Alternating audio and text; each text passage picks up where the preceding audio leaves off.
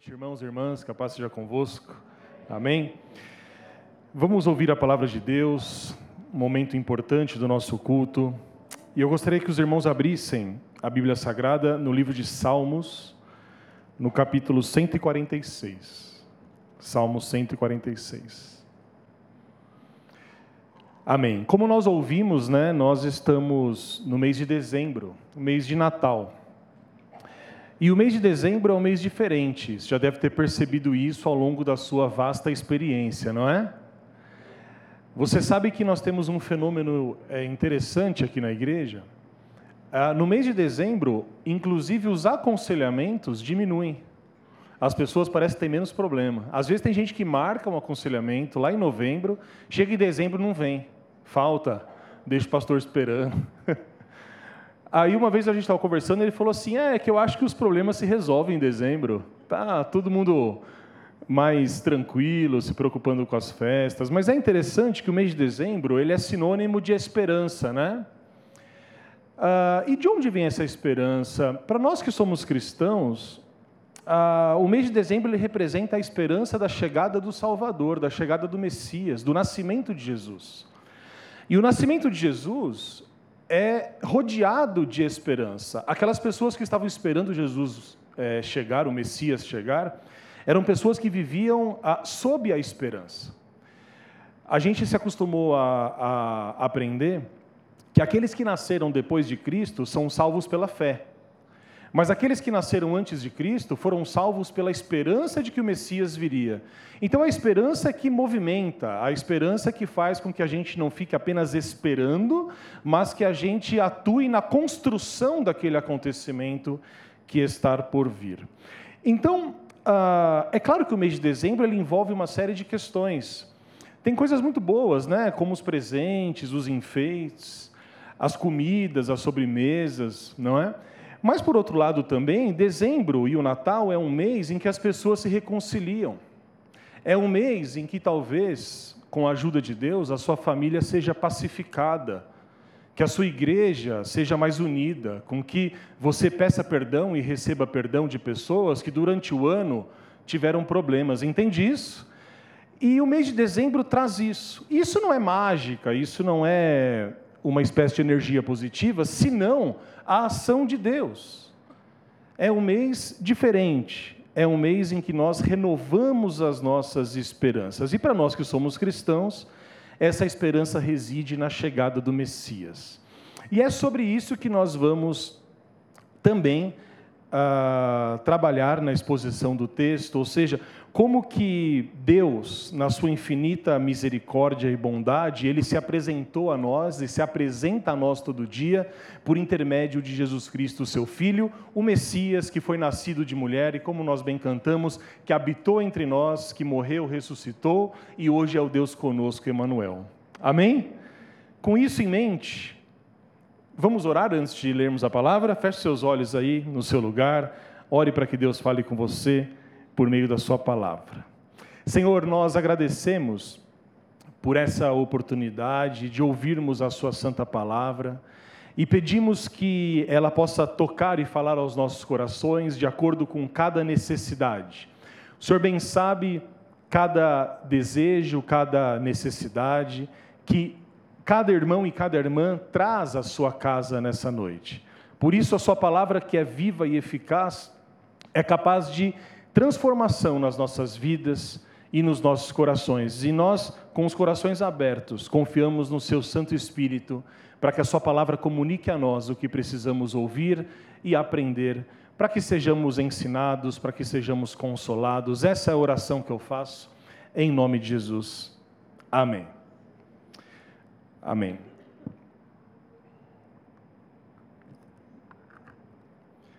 O Salmo 146, então, diz assim: Aleluia, louva, ó minha alma, ao Senhor. Louvarei ao Senhor durante a minha vida, cantarei louvores ao meu Deus enquanto eu viver. Não confieis em príncipes, nem nos filhos dos homens, em quem não há salvação. Sai-lhes o espírito e eles tornam ao pó. Nesse mesmo dia perecem todos os seus desígnios. Bem-aventurado aquele que tem o Deus de Jacó por seu auxílio, cuja esperança está no Senhor seu Deus, que fez os céus e a terra, o mar e tudo que neles há, e mantém para sempre a sua fidelidade. Versículo 7. Esse Deus que faz justiça aos oprimidos e dá pão aos que têm fome, o Senhor liberta os encarcerados, o Senhor abre os olhos aos cegos, o Senhor levanta os abatidos, o Senhor ama os justos, o Senhor guarda o peregrino, ampara o órfão e a viúva, porém transtorna o caminho dos ímpios. O Senhor reina para sempre, o teu Deus, ó Sião, reina de geração em geração. Aleluia. Amém. Esse salmo ele começa e termina com a mesma expressão, aleluia. Se você fizer uma separação nele, até o versículo 6, fica demonstrada a necessidade que nós temos de confiar em Deus. O texto diz assim: não confie nos homens, não confie nos príncipes, não confiem naqueles que detêm o poder, porque esses homens são falíveis, são mortais, e de uma hora para outra eles são enterrados e todos os seus planos e os seus desígnios vão com eles. E aí, logo no versículo 5, o texto diz assim: Mas bem-aventurado aquele que tem o Deus de Jacó por seu auxílio, cuja esperança está no Senhor seu Deus, que fez o céu e a terra, o mar e tudo que neles há, e mantém a sua fidelidade para sempre. Então, o primeiro ensinamento que nós temos aqui é o caráter de Deus, a sua fidelidade para conosco, em é, comparação ao homem. Aquele que confia no homem, ele está em sérios apuros, porque esse homem é falível, ele morre, mas aquele que confia os seus caminhos a Deus pode ficar tranquilo, porque além de tudo, Deus permanece para sempre. A partir do versículo 7, nós temos aqui algumas características desse Deus que trabalharemos um pouco mais para frente. Mas antes disso, eu queria pensar um pouco mais sobre essa esperança que nos movimenta, principalmente nesse contexto de Natal que nós estamos vivendo. Você sabe que a espera do Messias, o desejo de ver o próprio Deus habitando no meio do povo, traz consigo a esperança, na verdade, de salvação e, consequentemente, a esperança de tempos melhores. Em outras palavras, esperar pelo Messias, pelo nascimento do Salvador, trazia àquelas pessoas daquele tempo a esperança de que a vida delas iria melhorar. E por que, que uma vida precisa melhorar? Porque ela está ruim. Então, às vezes, a gente pensa assim: nossa, seria tão bom se Jesus voltasse hoje. Já pensou nisso? Mas em outros momentos a gente fala assim: tomara que Jesus não volte hoje. Quando a gente deseja mais a volta de Jesus? Quando a sua vida está boa ou está ruim? Bom, não sei vocês que são santos, no meu caso, quando a minha vida está ruim. Quando eu tenho muito trabalho, quando eu estou desanimado, quando eu estou com a vida não da maneira como eu imaginava. Aí eu oro e falo assim: Senhor, volta logo. Mas quando a minha vida está tranquila, quando eu estou bem alimentado, quando eu dormi bem, quando eu estou mais contente, quando o meu time ganhou, quando eu tenho a. Está raro isso, irmãos, ultimamente. Mas quando a nossa vida está relativamente organizada, a gente deseja menos o céu, porque o céu significa a libertação de tudo aquilo que nos oprime.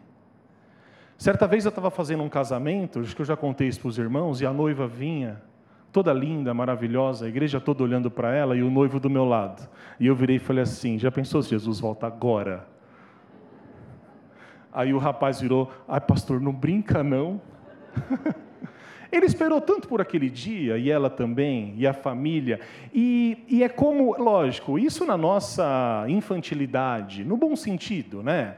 É, e é como se a chegada de Jesus ali, o céu, fosse de algum modo, entendam o que eu vou dizer, não se escandalizem, tudo bem? É, é estragar aquele momento, porque na verdade, quando a gente espera por algo, às vezes é melhor do que a própria realização. Você já deve ter ouvido falar naquele ditado famoso que diz que o melhor da festa é o quê? Esperar por ela. É aguardar por ela.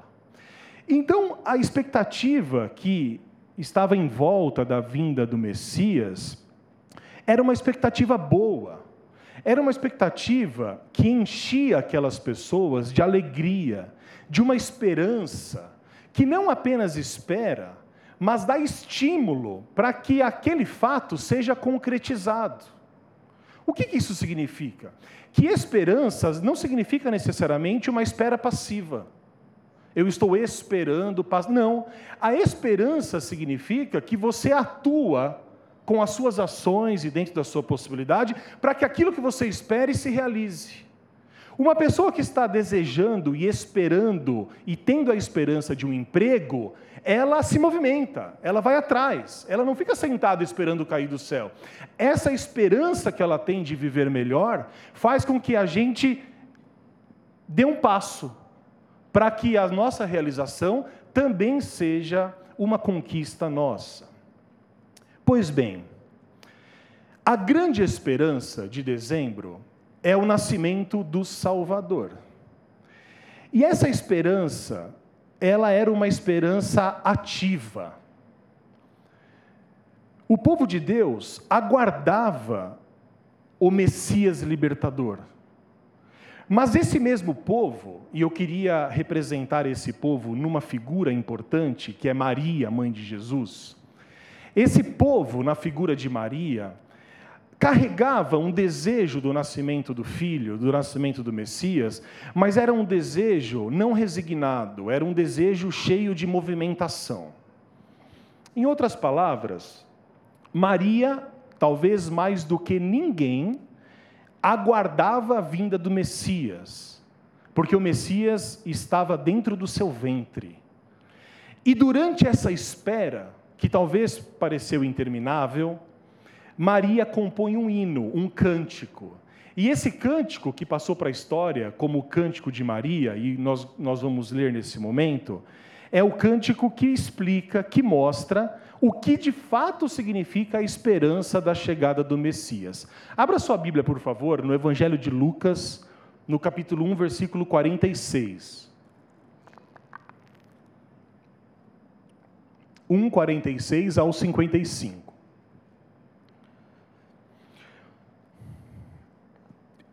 Então Maria estava grávida, ela já estava com a ideia assentada na sua mente, o temor já havia de algum modo passado.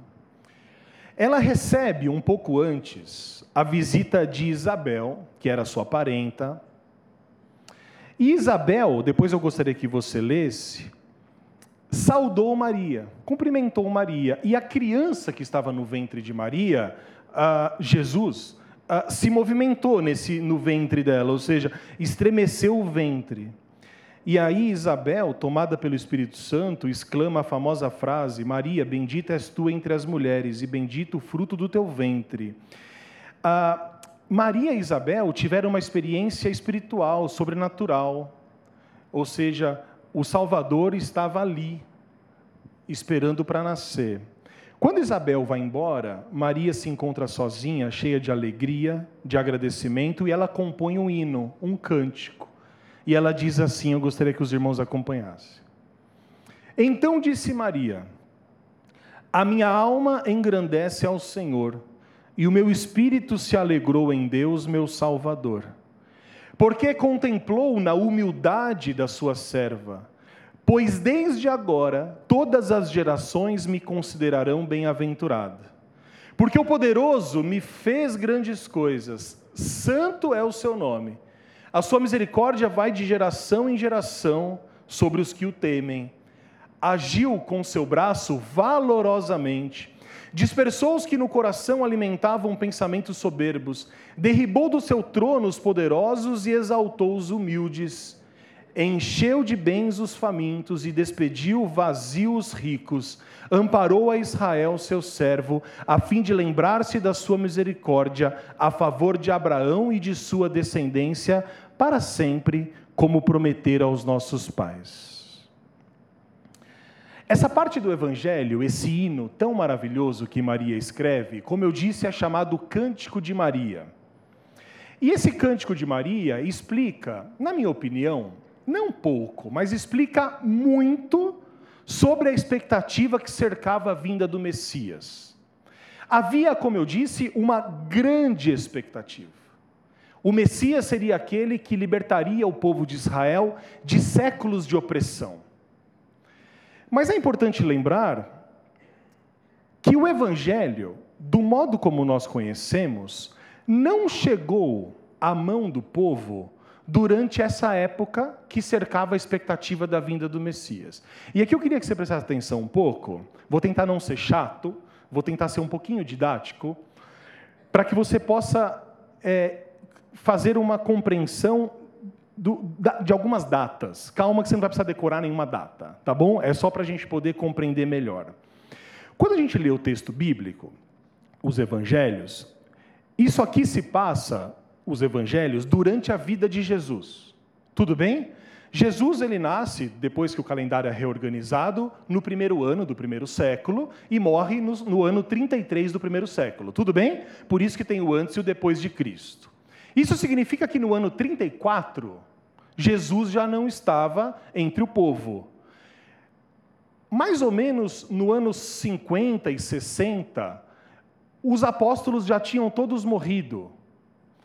Ah, com exceção de João, que morreu um pouco depois, alguns dizem no ano 103, já no segundo século, outros dizem no ano 96, 97, ainda no primeiro século. O que, que isso significa? Significa que a história do, de Jesus e tudo isso que nós lemos aconteceu numa época, só que foi escrito muito depois. Ou seja, esse evangelho, que foi organizado lá por Mateus, Marcos, Lucas e João, ele foi organizado praticamente de 30 a 50 anos depois dos acontecimentos. Sabe por que, que isso é importante a gente entender? Primeiro lugar, que como eu disse, quando o evangelho ele foi escrito, Jesus já não estava entre o povo há muito tempo. E é por isso que o Evangelho foi escrito para que as pessoas conhecessem a história de Jesus. Porque aqui já estávamos na segunda ou até na terceira geração. Os irmãos entendem?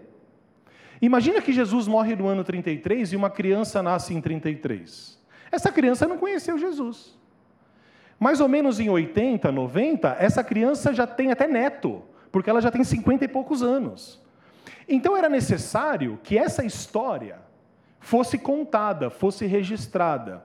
Então Jesus já não estava entre o povo quando a Bíblia foi escrita, os evangelhos. Os apóstolos, todos da primeira geração, já estavam mortos, com exceção, como eu disse, de João. Então o evangelho, ele foi escrito para um tipo de pessoa, para um tipo de povo. Era o povo que estava vivo e que leria o evangelho ali na década de 90 do primeiro século. Até aqui está tudo bem? Consegui explicar bem? Sério mesmo? Então tá. O problema não é vocês, o problema sou eu. Ou seja, quando você vai escrever algo a alguém, é importante que você entenda quem está recebendo a mensagem. E qual é o objetivo dessa mensagem? Você já escreveu uma carta coisa de antigo, meio retrô, não é? Imagina uma mensagem de WhatsApp, pode ser assim? Você já escreveu algo a alguém que essa pessoa precisava de encorajamento? Como que você vai escrever para essa pessoa? Não vai colocá-la para baixo, vai. Você vai escrever uma carta sabendo que aquela pessoa que vai ler precisa do quê? De coragem. Então você escreve, você dá exemplos para que aquela carta cumpra a sua função. Se uma pessoa está meio perdida na vida e você vai aconselhá-la por meio de um telefonema, por meio de uma mensagem, que tipo de mensagem você manda? Ou seja, quando a gente fala com alguém, é importante que a gente entenda para quem que a gente está falando e qual é o contexto que essa pessoa vive. Está claro isso que eu estou dizendo? Pois bem, aquelas pessoas que leriam o Evangelho, elas faziam parte de um contexto. E os escritores do Novo Testamento sabiam qual era esse contexto, até porque eram contemporâneos dessas pessoas. Quem eram as pessoas que leriam a Bíblia? Quem que era o homem e a mulher que ia pegar a Bíblia e ia ler o Cântico de Maria? Era uma pessoa, primeiro lugar, um homem ou uma mulher do primeiro século vivendo lá na década de 90 do primeiro século. Pessoas que não estavam vivendo num período tranquilo. Eram cristãos que leriam, convertidos do judaísmo, principalmente. Esses cristãos, eles provavelmente tinham sido expulsos do templo pelas autoridades judaicas. Vocês se lembram que o cristianismo, ele sai do judaísmo, e os judeus perseguem Jesus e não toleram os cristãos. Além da perseguição religiosa, esses cristãos que leriam os evangelhos também sofriam perseguição do Império Romano. Foi para esse povo oprimido, sofrido, sem esperança, muitas vezes, que o evangelho foi escrito. Então, quando Mateus, quando Marcos, Lucas e João é escrito, esses escritores eles falam assim: eu vou escrever a história de Jesus. Eu vou falar sobre os grandes feitos que ele fez. Eu vou contar acerca das parábolas, porque essas pessoas precisam de esperança. Porque essas pessoas precisam entender a obra redentora de Jesus. Elas precisam compreender que Jesus nasceu pobre na Galiléia, viveu, cumpriu sua missão, ressuscitou e hoje está assentado à destra de Deus Pai Todo-Poderoso. E o problema que elas estão vivendo tem solução em Cristo Jesus. E os tempos difíceis que elas estão vivenciando de perseguição têm esperança no Salvador que viveu, morreu e ressuscitou. Meus irmãos, esse contexto, ele é importante para a gente ler o Evangelho. E aí, eu queria trazer algo para os irmãos que eu acho bem importante. Uh, o apóstolo João, ou no, no, no Evangelho de João, lá no final, tem uma passagem que fala assim: se eu fosse o escritor dizendo, se eu fosse escrever tudo o que Jesus fez, tudo o que ele disse, não haveria páginas suficientes para que isso fosse feito. Vocês se lembram dessa parte? Então a gente lê assim: bom, Jesus fez muito mais coisas. Sim, isso significa que as histórias contadas nos evangelhos, elas foram resumidas, elas foram escolhidas, porque não dava para fazer escrever acerca de tudo que Jesus fez. Isso por um lado nos enche alegria, porque você fala assim: "Nossa, se tudo isso que eu vejo ainda é pouco, imagina todas as pessoas que Jesus curou, imagina todas as palavras que ele fez, imagina quantos necessitados ele atendeu. E uma das histórias que tem na Bíblia e que foi escolhida porque é fundamental é a história de João Batista. Você sabe que aquele povo que iria ler a Bíblia precisava de esperança. E aí você fala assim, mas então por que, João Batista está na Bíblia? Não parece que João Batista era o profeta da esperança, né? João Batista ele era um cara que optou por se afastar da sociedade. Você já teve vontade de se afastar das pessoas? Você só queria ficar quietinho no seu lugar? Alguns aqui, acho que sim, em algum momento. João Batista, ele se isola das pessoas para poder, na visão dele, viver uma vida mais significativa diante de Deus. E João Batista, com as suas atitudes, ele fazia uma denúncia do sistema religioso da época. Então, olha só, João Batista ele foi para o deserto sozinho, ele se alimentava de mel, de gafanhotos, que era, a gente se escandaliza, mas eram fontes. É, o mel não era exatamente esse mel que a gente conhece. Uma vez um irmão me explicou direitinho, só que eu esqueci agora.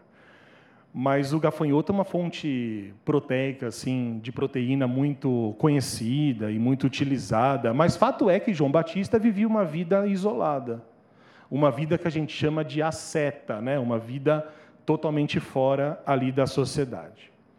E João Batista, ele se encontrava com as pessoas. Ele batizava as pessoas, a gente viu. E João Batista tinha discípulos.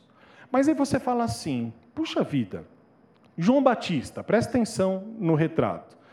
Era alguém que não tinha riqueza, que não tinha nenhuma posição importante, era um cara que foi preso, que foi morto e teve a cabeça cortada. Aí você fala assim: vamos pular essa história?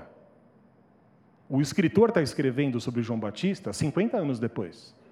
Ele poderia ter falado assim: não, não vou escrever sobre João Batista porque as pessoas estão sofrendo muito e essa história vai deprimir as pessoas.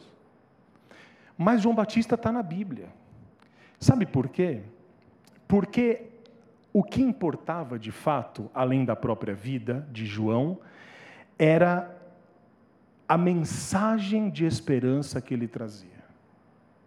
João Batista, ele era uma liderança que trazia fé e esperança às pessoas, porque ele anunciava a chegada de quem? Do Messias a chegada de Jesus. João Batista, ele tinha consciência da sua missão. A missão dele era preparar o caminho para que o Messias viesse. E quando João, ele começa a cumprir a sua missão, quando ele percebe que o Salvador estava por vir, ele começa a intensificar a sua mensagem. Ele não deixa de denunciar as injustiças, os erros, e é justamente isso que o leva à prisão, depois você lê. Mas João ele começa a trazer a mensagem do Messias de forma mais efetiva. Nós conhecemos bem a história. Um dia João está batizando os seus discípulos no Rio Jordão e aparece quem? Jesus. E João vê Jesus e faz a famosa declaração: Eis o Cordeiro de Deus que tira o pecado do mundo. João vira para Jesus e fala: Eu não posso batizá-lo. Eu não sou digno de desatar os nós das suas sandálias. E aí Jesus conversa com ele e o convence, e João o batiza. João Batista sabia quem era Jesus. A vida dele era uma preparação para a vinda do Messias. Por isso a mensagem dele era uma mensagem de esperança. Só que aí acontece algo interessante. Certo dia, João ele é preso. E quando ele é preso, ele tem muito tempo sozinho. E aconteceu com João o que talvez aconteça com você, o que talvez aconteça com cada um de nós. Quando nós temos muito tempo para pensar, a gente começa a pensar em um monte de coisas. E João, naquela prisão, sozinho, ele teve dúvida da sua missão. Aí você olha, puxa, João, tão seguro de si, João Batista, tão resoluto, tão, tão é, incisivo nas suas denúncias, aquele que batizou Jesus, João Batista, ele começa a ter dúvida da missão. E aí, no meio daquela prisão, ele chama alguns dos seus discípulos e faz uma espécie de confissão. E ele fala assim: Olha, faz um favor para mim. Vai até Jesus e faz uma pergunta para ele. Pergunta se ele é o Messias mesmo ou se a gente tem que esperar o outro Messias chegar. Os irmãos entendem isso? Olha a dúvida de João. Isso está colocado, eu queria ler com os irmãos, em Mateus capítulo 11. Abram aí, volte um pouquinho aí no texto. Mateus 11, versículo 4 é a resposta de Jesus, mas a gente vai ler um pouco sobre o que, que João faz. Mateus 11, versículo 2. O texto diz assim: Quando João ouviu no cárcere, então João estava preso, falar das obras de Cristo, porque você sabe que as notícias chegam, né? A fofoca santa sempre aconteceu, desde sempre. Então Jesus estava fazendo coisas e chegou no ouvido de João. Então, quando João ouviu as pessoas falarem das obras de Cristo, mandou por seus discípulos perguntar-lhe: És tu aquele que estava para vir, ou havemos de esperar outro? E a resposta de Jesus, no versículo 4, é a seguinte: Jesus chama os discípulos de João e diz assim: Diz a João, perdão, e Jesus respondendo disse-lhes: Ide e anunciai a João o que vocês estão ouvindo e vendo. Os cegos vêm, os coxos andam, os leprosos são purificados, os surdos ouvem, os mortos são ressuscitados e aos pobres está sendo pregado o Evangelho. Essa é a resposta que Jesus dá. É como se Jesus falasse assim: vá falar para João, para ele ter a fé fortalecida, porque não há lugar de dúvida nesse momento na missão. João está me perguntando se eu sou o Messias. Diga a João o que está acontecendo aqui. Diga o que vocês estão vendo. Diga que os mortos estão ressuscitando, que os coxos estão andando, que os cegos estão vendo. Diga a João que o pobre oprimido está sendo abraçado pela justiça do Evangelho. Diga a João que os sinais de transformação estão no meio do povo. E esse é o sinal de que o Messias veio e de que eu sou o Messias esperado e que ele anunciava. E algo interessante aqui é que Jesus, ele confirma a sua missão como Salvador, como Messias, a partir das obras que ele fazia no meio das pessoas, no meio do povo. Interessante isso. E aí, os discípulos de João voltaram a João e disseram: João, ele é o cara mesmo.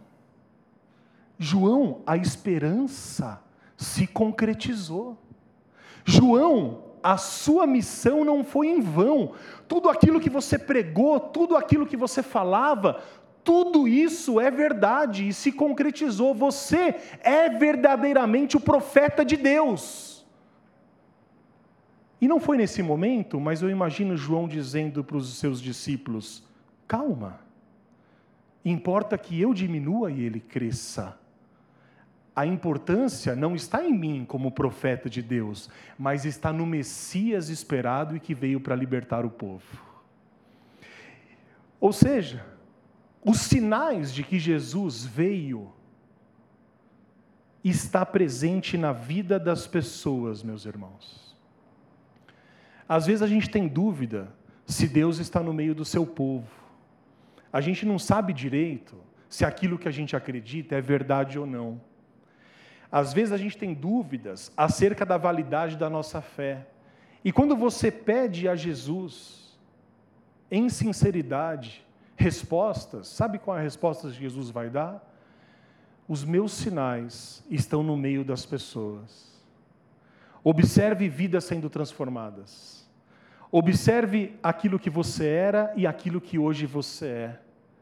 Veja quão grandes coisas eu tenho feito na vida das pessoas.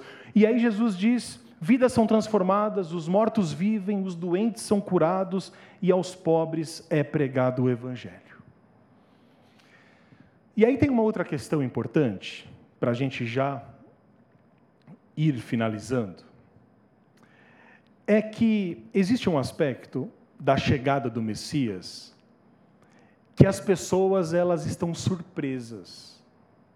Elas não reconhecem Jesus como Messias. E por que, que isso acontece? Por um motivo simples. Porque Jesus representa tudo aquilo que as pessoas não esperavam. Jesus não é aquela figura messiânica que as pessoas aguardavam, por isso que as pessoas não o reconhecem. É interessante isso, não é? As pessoas diziam assim: Mas como pode alguém nascido em Nazaré ser o Messias de Deus? Como pode? Eu conheço a mãe dele, eu conheço o pai dele, eu conheço de onde ele veio. Como que esse rapaz se coloca como filho de Deus? Ele não é nascido em família importante. Ele não foi educado nos palácios reais. Portanto, ele não pode ser o filho de Deus. E isso é interessante porque as pessoas ficam surpresas e elas têm dúvidas acerca da missão de Jesus, porque elas não conseguem reconhecer Jesus como o Messias prometido. Você sabe que às vezes E isso não é nenhuma crítica a ninguém, porque eu não conheço a vida de ninguém assim. Mas tem pessoas que se produzem muito nas redes sociais, já viu isso? Vai colocar uma foto com 53 filtros. Aí você está lá. Aí você vai encontrar alguém, a pessoa te olha e fala assim: quem que é você? Não dá para reconhecer. As pessoas, assim, nada contra. Acho que é legal se sentir bonito. Acho que vale a pena. Mas você entende? Quando você passa uma imagem, ou quando as pessoas têm uma imagem de você diferente daquelas que elas imaginam, elas acabam não reconhecendo. Você sabe, não sou tão velho assim, né? Um pouco só. Mas eu sempre gostei muito de rádio, muito de rádio. E a internet acabou com rádio, no sentido do mistério de quem está falando. E aí uma vez eu vi um locutor que eu gosto bastante, ele já é bem idoso, e ele contou uma história uns 20 anos atrás, assim, que ele falava assim: Eu cansei de ir em eventos e as pessoas me encontravam e falavam assim: "Você?" Porque ele era baixinho, mas ele tinha um vozeirão. Porque ele era um homem comum, só que no rádio ele era o mais romântico de todos. E as mulheres, ele, ele dizia, ouviam a voz dele contando as histórias de amor e elas ficavam curiosas. E quando encontravam com ele, tinha uma decepção. Hoje em dia, você ouve alguém no rádio, você está com dúvida, você coloca no, no YouTube lá, a pessoa está lá ao vivo, você vê a imagem da pessoa e tudo mais. Então, quando a gente está esperando alguém, a gente cria uma imagem dessa pessoa. E aí a gente tem uma dificuldade de reconhecer aquela pessoa, porque a imagem que eu crio muitas vezes não corresponde à realidade. E foi exatamente isso que aconteceu com Jesus. As pessoas esperavam um rei libertador, mas aquele rei que seria rei do reino da terra. Aquele que seria um grande político, aquele que seria um grande estadista, talvez um grande imperador, que iria libertar o povo de Israel. Mas Jesus veio humilde. Jesus entrou em Jerusalém montado num jumentinho e o tempo inteiro Jesus dizia: Eu sou o Messias, mas eu não sou o Messias que vocês esperavam. Eu sou o Messias que os profetas diziam. Eu sou o Messias que Isaías proclamava. Eu sou o Messias, o Filho de Deus, pois eu represento a face exata de Deus e não aquilo que as pessoas esperam. Sabe o que isso nos ensina, meus irmãos? Que não é fácil enxergar Deus, não é fácil enxergar Jesus. Nós precisamos ter os nossos olhos educados para enxergar beleza aonde está escondido. Nós precisamos abrir os nossos olhos para que no meio do caos a gente possa ver uma oportunidade para falar de Deus. Se os nossos olhos não forem educados, a gente vai passar pela vida sem enxergar a presença de Deus. E você sabe que tem gente que é assim.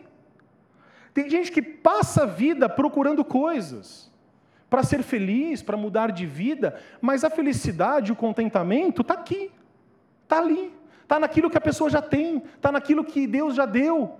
Às vezes a gente busca Deus e a gente espera que Deus se apresente. Nós cantamos hoje, no silêncio tu estás.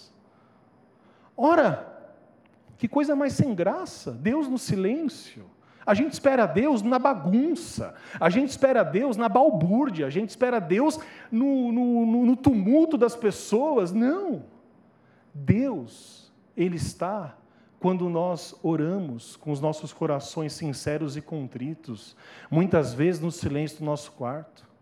Deus ele é encontrado naquela oração sincera, angustiada, quando você confessa a Deus os seus pecados, que você tem vergonha de falar para qualquer outra pessoa, Deus está no meio de nós, por isso nós cantamos Deus conosco, Emanuel, mas a gente precisa enxergá-lo.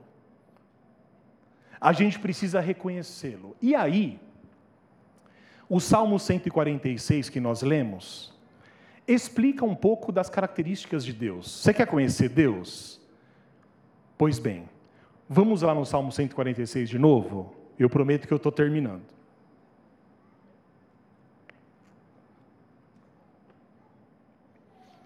Versículo 7, o salmista diz a respeito de Deus: Deus é aquele que faz justiça aos oprimidos e dá pão aos que têm fome. O Senhor que nós precisamos conhecer é aquele que liberta os encarcerados. O Senhor abre os olhos aos cegos. O Senhor levanta os abatidos. O Senhor ama os justos. O Senhor guarda o peregrino, ampara o órfão e a viúva, porém transtorna o caminho dos ímpios. Esse é o Deus e aí, quando a gente vai depois, e você não precisa abrir de novo, mas no Cântico de Maria, a gente percebe que o Deus que Maria fala é o mesmo Deus que o salmista fala. Porque Maria fala assim: esse Deus é aquele que despreza os poderosos e exalta os humildes. Esse Deus é o que faz grandes coisas por nós e derrama a sua misericórdia de geração para geração. Então aqui nós temos algumas características de Deus. Deus, ele liberta o oprimido, ele alimenta o faminto, Deus ele derrama sua misericórdia de geração em geração, Deus ampara o necessitado, na figura aqui histórica do órfão e da viúva. Deus é, é, é, esse, é essa pessoa. Pois bem, e como que a gente pode conhecer Deus se Deus não é visto? Se Deus é espírito? Se a palavra de Deus diz que ninguém nunca viu a Deus, como que a gente pode conhecê-lo de fato? Como que a gente pode reconhecê-lo? E aí, nós chegamos na pergunta que Felipe fez para Jesus. Certa vez ele estava perto do Mestre e ele já tinha vivenciado com os outros discípulos muitas coisas, já tinha andado com Jesus pelo menos dois anos ali. E Felipe chega perto de Jesus, e Felipe é um dos apóstolos, ele diz assim: Senhor, eu só vou te pedir uma última coisa. Já viu gente que fala assim? Só uma coisinha. Mostra-nos o Pai, que a gente fica satisfeito. Ou seja, dentro do coração de Felipe havia um desejo sincero, que é um desejo de ver a Deus, de conhecer a Deus. E ele pergunta. Jesus olha para ele quase que lamentando e dizendo assim: Felipe, eu estou tanto tempo com vocês, e vocês perguntam: onde está o Pai? Eu e o Pai somos um. Quem vê a mim, vê ao Pai. Interessante isso, não? Sabe o que Jesus diz? Jesus diz assim: o Pai inacessível, distante, se tornou o Deus Emanuel comigo. Aquele Pai justo, que não ouvia, porque não podia ouvir a oração do seu povo por causa do pecado, ele se torna cada vez mais representado na misericórdia por meio da minha pessoa. O que Jesus diz a Felipe é: Felipe, quem vê a mim, vê ao Pai. Não adianta procurar o Pai nos palácios reais, vestido com roupas poderosas. Não adianta procurar o Pai nos grandes discursos de sabedoria. Você deve procurar o Pai na minha figura. E como eu sou? Jesus pergunta. Eu sou uma pessoa que vive no meio do povo. Eu sou alguém que se compadece do pobre. Eu sou alguém que derrama a sua misericórdia dia após dia e alimenta o faminto. Porque nós lemos no texto algo importante, lá no Salmo 40, 146. O texto diz assim: Deus faz justiça aos oprimidos. Você consegue lembrar de tantas vezes que Jesus na Bíblia fez justiça aos oprimidos? Dezenas, centenas de vezes nós podemos aqui ver. O texto continua dizendo no Salmo 146: Deus é aquele que dá pão a quem tem fome. Você viu Jesus dando pão a quem tem fome? Por isso que Jesus está quase que indignado. Ele fala: Felipe, eu sou Deus, o Deus encarnado, eu sou o Filho. Aquele que me vê, vê ao Pai, porque aquilo que Deus é, eu também sou. E Jesus, no meio da multidão, com fome, ele multiplica pão e peixe. E ele dá às pessoas, e as pessoas se alimentam. O texto continua dizendo no Salmo 146: O Senhor liberta os encarcerados. Ora, pelo poder do Espírito Santo, a prisão que prendia aqueles apóstolos foi derrubada. Não foi esse o poder de Jesus Cristo? Continuando o texto. O Senhor abre os olhos aos cegos. Vocês se lembram do encontro que Jesus teve com o cego? E ele chega ao cego de Bartimeu e diz assim: O que queres que eu te faça? O que Jesus fez ao cego? Abriu-se-lhe os olhos. Meus irmãos, o Senhor ampara o órfão e a viúva, o texto diz. Vocês se lembram do grande milagre que Jesus fez com aquela viúva que estava enterrando o seu filho no caminho de Naim? Vocês se lembram disso? Mas aí, e de fato para fechar, a gente fala assim: bom, tudo bem. Mas por que, que essas coisas não acontecem mais nos nossos meios? Por que, que Jesus multiplicava o pão e nós oramos e o pão não é multiplicado? Por que Jesus ressuscitava as pessoas, como fez com a filha de Jairo e com seu amigo Lázaro, e hoje nós oramos, talvez, e as pessoas não ressuscitam? Por que, que a gente vê tantos milagres na Bíblia e hoje esses milagres eles não se reproduzem desse modo? Porque a gente pode entrar numa certa crise, porque Jesus certa vez disse a João assim no Evangelho de João: "Eu vou e vocês ficam com o Espírito Santo. E as obras que vocês irão fazer são obras maiores daquelas as que eu fiz." Então você fala assim: bom, será que Jesus estava nos enganando? E aí, meus irmãos, eu queria terminar falando sobre a esperança que nos movimenta. Nós cremos pela fé que o Messias veio. E ele é o Deus conosco, Emanuel. Nós somos chamados, por meio das nossas ações, a estabelecermos o reino de Deus na terra, na firme esperança de que esse Messias, que um dia veio, irá voltar. Amém? E o que é esperança? Não é uma espera passiva, mas é a espera que ajuda na construção do reino de Deus. Quem disse que nós não ressuscitamos os mortos pela palavra de Deus? Quem disse que cegos não vêm? Quem disse que o pão não é multiplicado? Precisamos ter essa compreensão. Quando nós lemos no Salmo 146, Deus é aquele que dá pão aos que têm fome, e nós lemos no Evangelho, Jesus multiplicou o pão àquelas cinco mil pessoas, e hoje, com a sua generosidade, você traz o seu panetone, a sua ave para as cestas de Natal, o que, que está acontecendo? está se cumprindo a palavra de Deus no nosso meio. Nós estamos multiplicando o pão daqueles que pouco têm.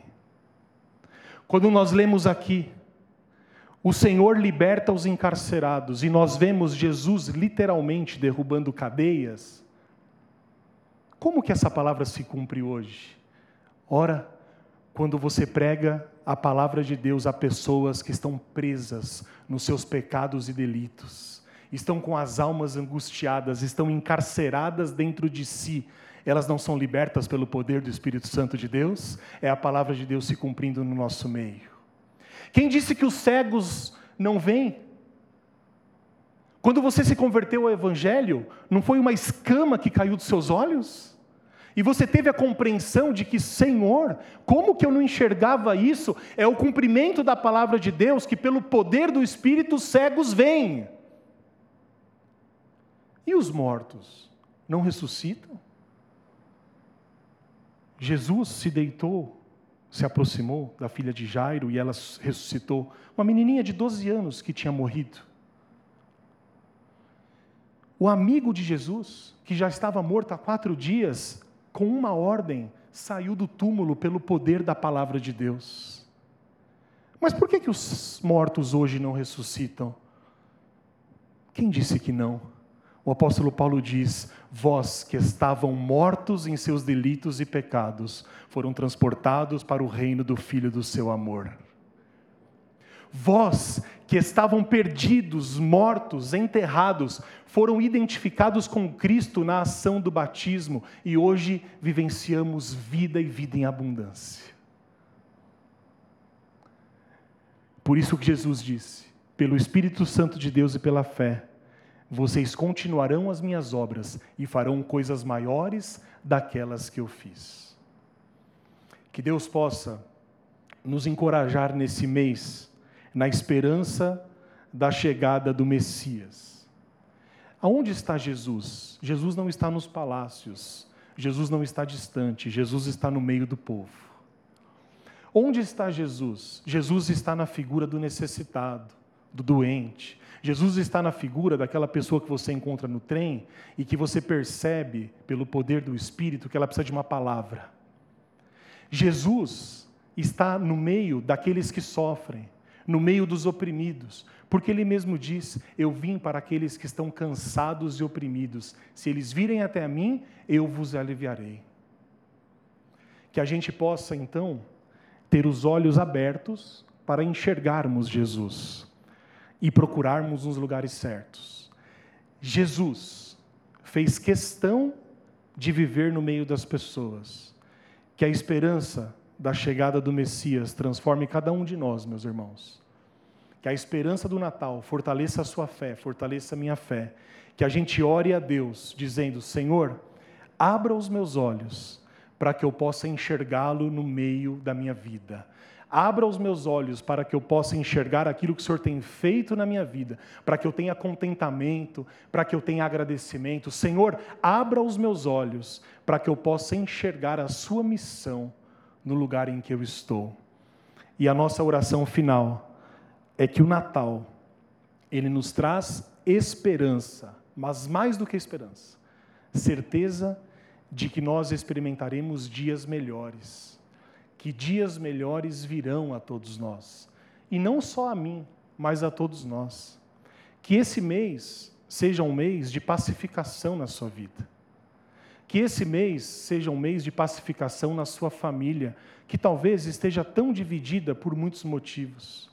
Que esse mês seja um mês que traga a esperança da salvação, a esperança da transformação, que a chegada do Messias possa te trazer um cântico à boca, assim como diz, como Maria, e que a gente possa cantar: Senhor, as suas misericórdias, elas vêm de geração em geração e duram para todos sempre. Que Deus nos abençoe. Curve seu semblante em nome de Jesus.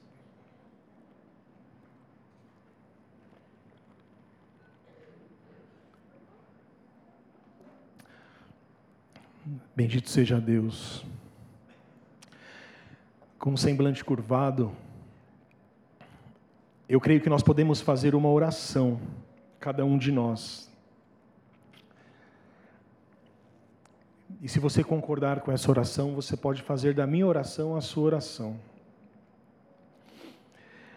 Senhor Deus, Pai amado, nós somos gratos pelo fato do Senhor ter se revelado a nós por meio de Cristo Jesus, o nosso Senhor. Agradecemos porque o Senhor tem feito tantas coisas. Agradecemos porque o Senhor nos trouxe tão grande salvação, o Senhor nos vivificou, o Senhor nos tirou das trevas e nos transportou para a luz. Obrigado, Pai, porque eu era cego e hoje eu enxergo. Eu era coxo e hoje eu ando. Eu era doente e hoje eu sou sadio. Obrigado, Pai, porque eu era oprimido, mas hoje eu tenho liberdade em Ti. Obrigado porque a minha vida era encarcerada, mas hoje eu encontro, Pai, paz e tranquilidade no meu coração. E uma coisa eu peço, que essas bênçãos, elas não fiquem restritas a mim, mas que todos nós possamos experimentar a sua graça preciosa. Senhor Deus, obrigado pelo Natal, obrigado pelo nascimento de Cristo, obrigado pela esperança que nós mais uma vez reafirmamos nesse mês. E obrigado porque podemos esperar dias melhores nas nossas vidas. Dias melhores para nós e dias melhores para todos. E enquanto o Senhor não vem nos, nos buscar, que nós possamos ajudá-lo, como o Senhor mesmo pede, a estabelecer o seu reino de paz, de justiça, o seu reino aqui na terra. Ajuda-nos a enxergar as oportunidades. Ajuda-nos a cumprirmos a nossa missão, que os nossos olhos estejam atentos e abertos para ouvir a Sua voz, que pessoas necessitadas possam cruzar o nosso caminho, que aquelas pessoas tristes e angustiadas possam vir até nós e que a nossa palavra chegue e provoque grande transformação. Se nós pedirmos, assim o Senhor fará, e é o que nós pedimos em nome de Cristo Jesus. Amém. Amém. Coloque-se em pé. Em nome de Jesus.